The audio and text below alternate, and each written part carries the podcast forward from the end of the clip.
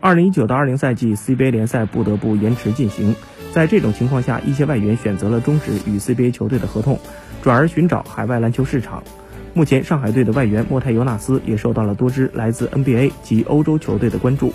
但是，这位立陶宛内线目前仍没有与上海队分道扬镳的打算。